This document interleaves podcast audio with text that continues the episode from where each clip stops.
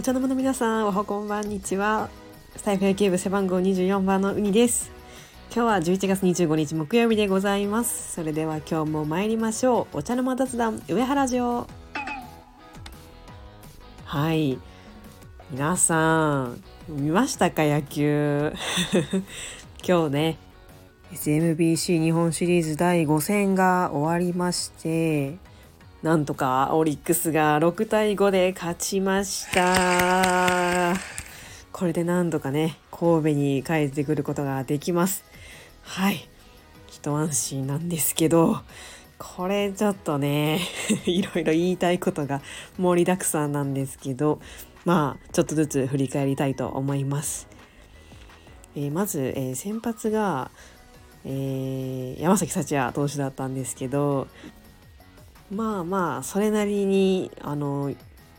投げてくれたのかなと思います。まあ最低限に抑えてくれたなという感じですね。もうなんか後半に見どころがありすぎて序盤の方はあまりこう覚えていないんですけれども、まあ、最初はねちょっと塁埋めちゃって、まあ、ゲッツー崩れで1点、まあ、仕方ない1点ですとかまあさすがの村上選手のねホームランですよがまあ出てしまいましたが、まあ、打の方がねあの今までの中では一番つながったのではないかなと思います。ピッチャー以外全員ヒットを打ちましたしね。あのラオウが、えー、猛打賞ということでやっと覚醒してくれまして、えー、吉田正尚選手も打ってくれました。はい。でね5回なんですけどあ今日ねあのおそらく今日足立選手がお休みの日だったと思うんですけどまあ代わりにね太田亮選手がスタメンで出場してくれて個人的にはねとてもワクワクしておりました。でまあその太田選手なんですけどまずね5回ですよ。あのバットを折りながらもねあのいいところに落ちてくれてヒットで出塁してくれました。あの最初の打席はね 初球で打っちゃって なんか実況の人もなんか元気いっぱい初球を叩いていきましたなんて言われてましたけどまあなんか若いバッティングをしてくれたということで、まあ、残念ながら凡退しちゃったんですけど、まあ、2打席目パッと折りながらヒットで出塁してくれましたこれね結構あのかなりいいきっかけになったと思います。で、え、その後ですねあの、私が応援してる西野選手がねあのネクストバッターズサークルで準備してたんですけどあの太田選手が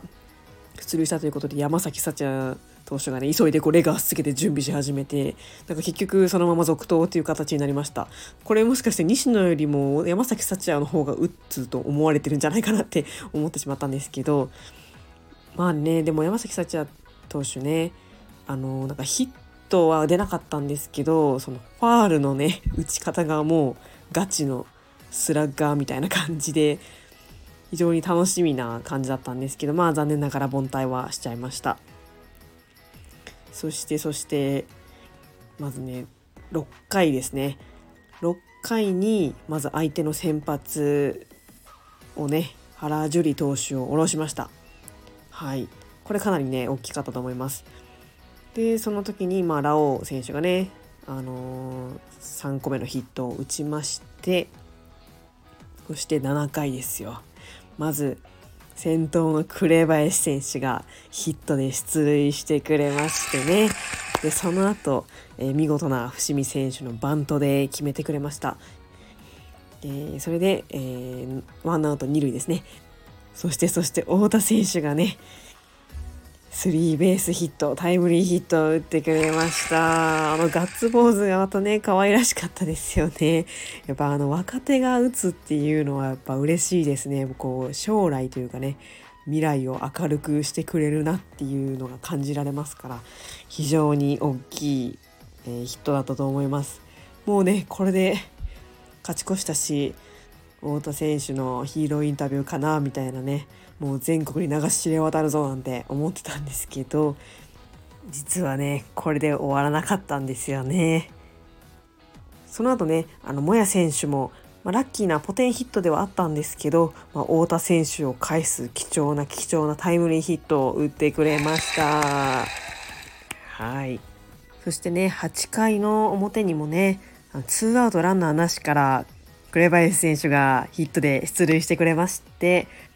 その後伏見選手がねセンター方向へのタイムリーを打ってくれました。それでよくね、紅林選手も帰ってきてくれました。貴重な貴重な追加点を入れてくれました。はい。まあこれでね、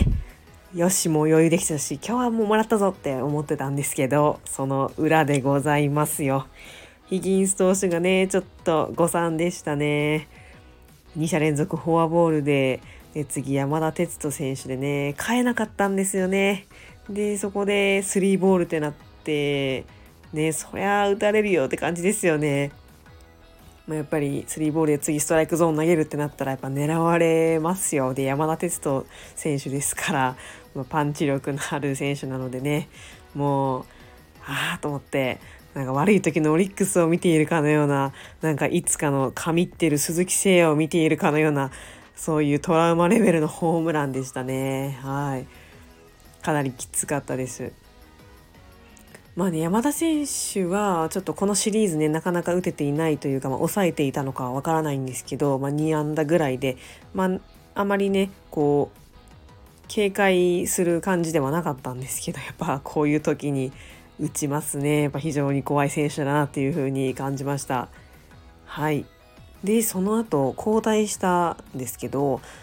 山岡投手がね復帰の登板を果たしてくれました非常に嬉しいはい、出来事でしたね、これは。はい。まあ、なかなか本人曰く、あの本調子ではなかったみたいで、まあ、フォアボールもね、出しちゃったんですけど、もう安心安全の山岡投手ということで、もう来シーズンにつながるいいピッチングをしてくれたと思います。非常に嬉しかったでございます。はい。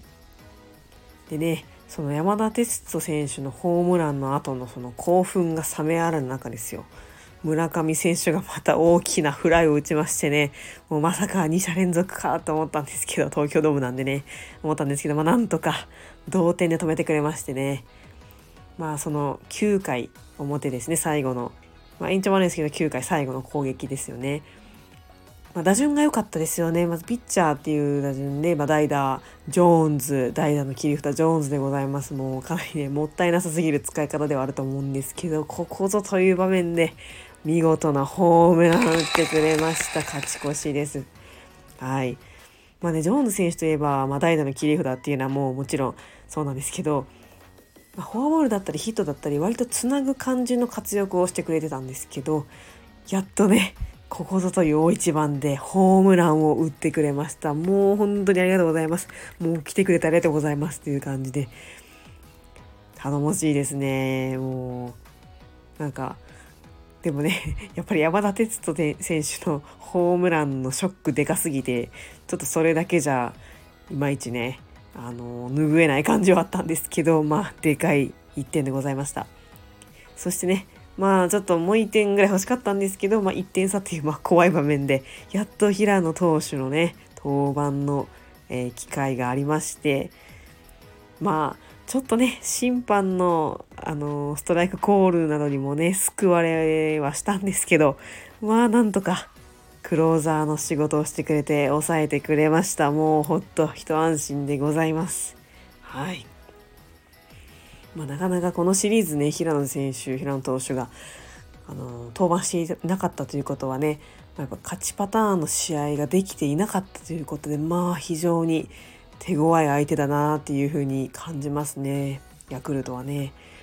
なんかキャッチャーもよく打ちますしね中村選手ですね。打ちますしやっぱヤクルトってなんか総合力がある感じがしますね。なんかもう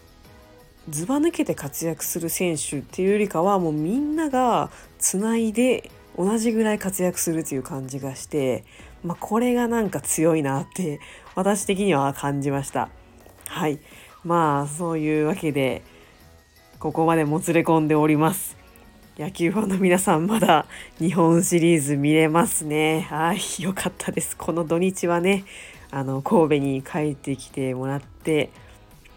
ゆっくりお家あるいは、えー、球場で野球を楽しみましょう。まあね、土曜日はね、もう監督も言っちゃってましたけど、山本由伸投手が登板するということで、これはもう勝つしかないですね。まあ、ぜひ第7戦まで行って、神戸で日本一になってもらいたいなと思います。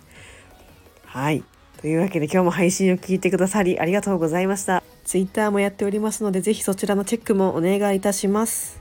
それではまた次回の配信でお会いしましょう。絶対日本一取るぞオリックスホールズ。それではさようなら。